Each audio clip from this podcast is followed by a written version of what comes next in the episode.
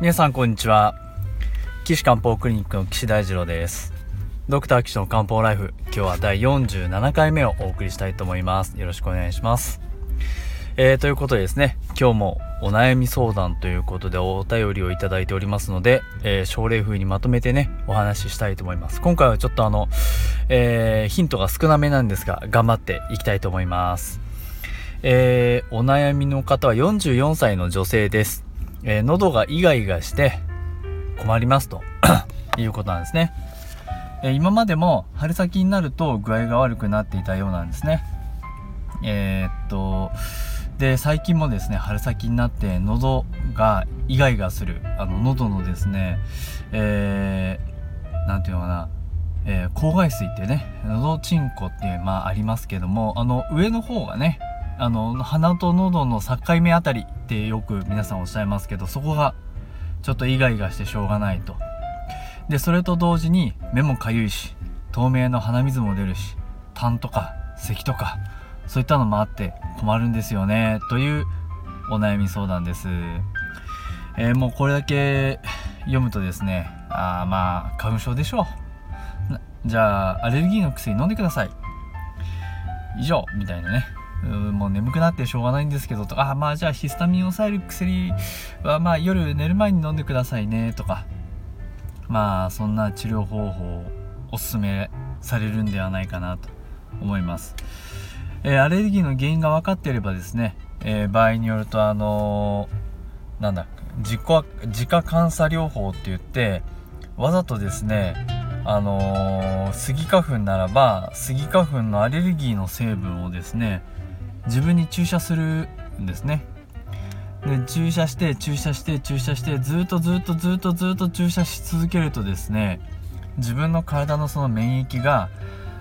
ああこのスギ花粉のこの成分はいつも体の中にあるものだから悪いものじゃないのかなっていうことでですね免疫反応が弱くなる。ということがあるんですね、えー、なのであのそういう治療方法がありますが、まあ、あのすぐは効かないんですよね。やっぱり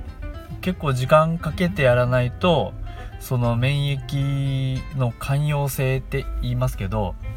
寛容っていうのはまあまああいいですよと。そんなに目くじら立てませんよってそういうことですよね。そういう風になるんですが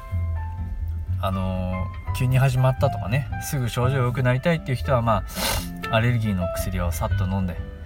まあその23ヶ月やり過ごすと、まあ、そういうのはまあ現在の一般的な治療方法になってますよね。ただあの喉がイガイガしてるっていうだけで実は他の病気がある場合もあるのでちょっと注意が必要ですよね。イガイガするって言って実はそれが痛みだったりとか腫れてるとかなんかできてるとかあ真っ赤っかですとか、まあ、そういうこともあるのであの一応ですねあのー、喉見てもらった方がいいかもしれませんね。で喉がイガイガする時でまあ一番心配なのはその喉のあのその見えるところにウイルスとか細菌が感染して暴れてるのが一番心配ですね。まあ、感染するものに関してはいろいろありますけど、うんまあ、まずはまあウイルスと菌細菌ですね。で喉とか、あのー、気管とかっていうのはやっぱ気管あ気管支炎とかね咽頭炎っていうのはウイルスであることが一般的なんですね。でもっと肺の奥の方に行って肺炎になったり、えー、する時は細菌の可能性が高いんですね。でよく皆さんあの抗生物質ってご存知ですよね。まあ一般的にあの菌を殺すあの薬ですけどあれは細菌には効くんですよね。わかります？細菌とウイルス違うんで。だから逆にその一般的なウイルスが原因の風邪とかこういう喉のイガイガとか咽頭炎とかにあの抗生物質ね抗僕抗生物質っていう言葉はちょっとあのちょっとあれなんで抗菌薬って申し上げますけど抗菌薬は効かないんですよ。まあ正直な話ね。だからあの、僕は絶対そこで抗菌薬は出さないですよね。えー、ただ細菌が原因で喉が腫れてる場合もあるんで例えばあーって見てそのの喉の咽頭扁桃が腫れてるとかね。あの海がついてるとか。あとは扁桃が腫れてるだけならいいんですけど扁桃腺の周りがもう扁桃周囲農葉って言っても海を持って喉の通り道が狭くなっちゃうようなぐらい腫れてるような場合はこれはダメですよもう抗菌薬使わないと。場合によると切開して生み出さないといけない時もあるんでまああのあんまり我慢しちゃいけない場合もあるんでね。その辺はあのなりやすい人はきちんとお医者さんにいつもかかってみてもらった方がいいかもしれないですね。いやちゃんと薬の使い方はしっかりしないといけないしやたらとですね抗菌薬を使うとあのー、その抗菌薬に耐性って言って細菌がもうその抗菌薬は見切った。その抗菌薬に対する対策も体の中に作ったぜなんて言って、まあ、いわゆるその耐性菌ですね。その薬が効かなくなるっていうそういう菌がどんどんできてきてしまいます。皆さんよくご存知のあの MRSA なんていうのはメチリン耐性のブドウ球菌って言いますけど一般的にそのブドウ球菌なんてもう全然あのまあ菌で言えば弱っちい部類なんですよね。ただその弱っちい部類の菌が実はそのやられてやられてやられて抗菌薬にやられまくってなんで俺たちの種族はこんなに抗菌薬に弱いんだよしあの菌をで間違えた。あの最抗生物質抗菌薬を分解する酵素身につけようぜって言って身につけて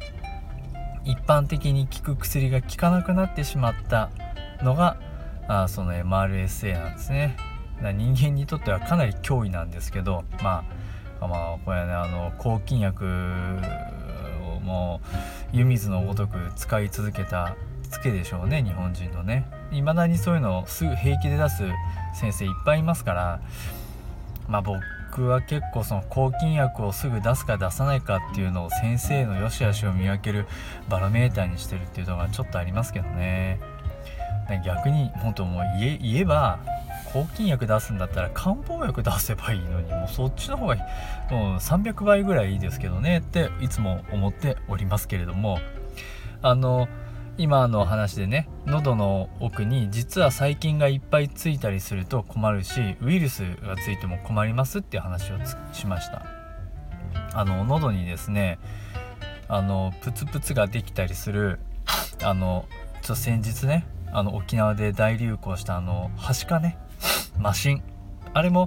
喉の奥にこうプツプツができるコプリック斑っていうのができちゃう病気の一つなので、まあ、この人44歳女性なのでマシンの初期感染ということはないとは思うんですけどそういったものも注意して見ていかないといけないのかなと思います。まあ何にせよねあのこれ痛喉がイガイガするからすぐ風邪薬とか喉がすぐイガイガするから痛み止めとかそういうことを言ってるレベルじゃまあダメだろうなと思ってますじゃあえっ、とこの人本当はいろいろな他の症状があってあのー、それじゃあ中医学的にねどうすればいいかっていうのはすごく興味深いえー、ところではありますのでじゃあ次回はですねこの方の症状を詳しくお話しして、えー、中医学的に漢方的にどんなことをすればいいのかっていうことをですね、えー、お話ししたいと思います。まあ、こんな感じでねあの僕毎回あの勉強会をいろんなとあ今いろんなところって言ってもまああれですけど勉強して会やってます。えっと一般の方向けにはですねえー、群馬県の高崎市にあります NPO 法人のじゃんけんぽんっていうところでですね、あのー、近隣大家族っていう寄り合い所であの月に1回第1金曜日に、えー、1時半から、えー、大体2時間弱お話をしてます。まあ、漢方のこと興味があるとかちょっと聞いてみたいとかね、えー、このポッドキャストやってる先生どんな面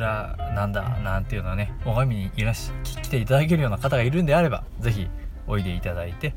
お話を聞いてください。そんな群馬なんか行きませんよなんていう方はですね私の岸漢方クリニックのホームページのお問い合わせフォームからあーえっ、ー、とお便りうんと質問フォームかな。からあのお便りいただければこの番組で取り上げさせてもらって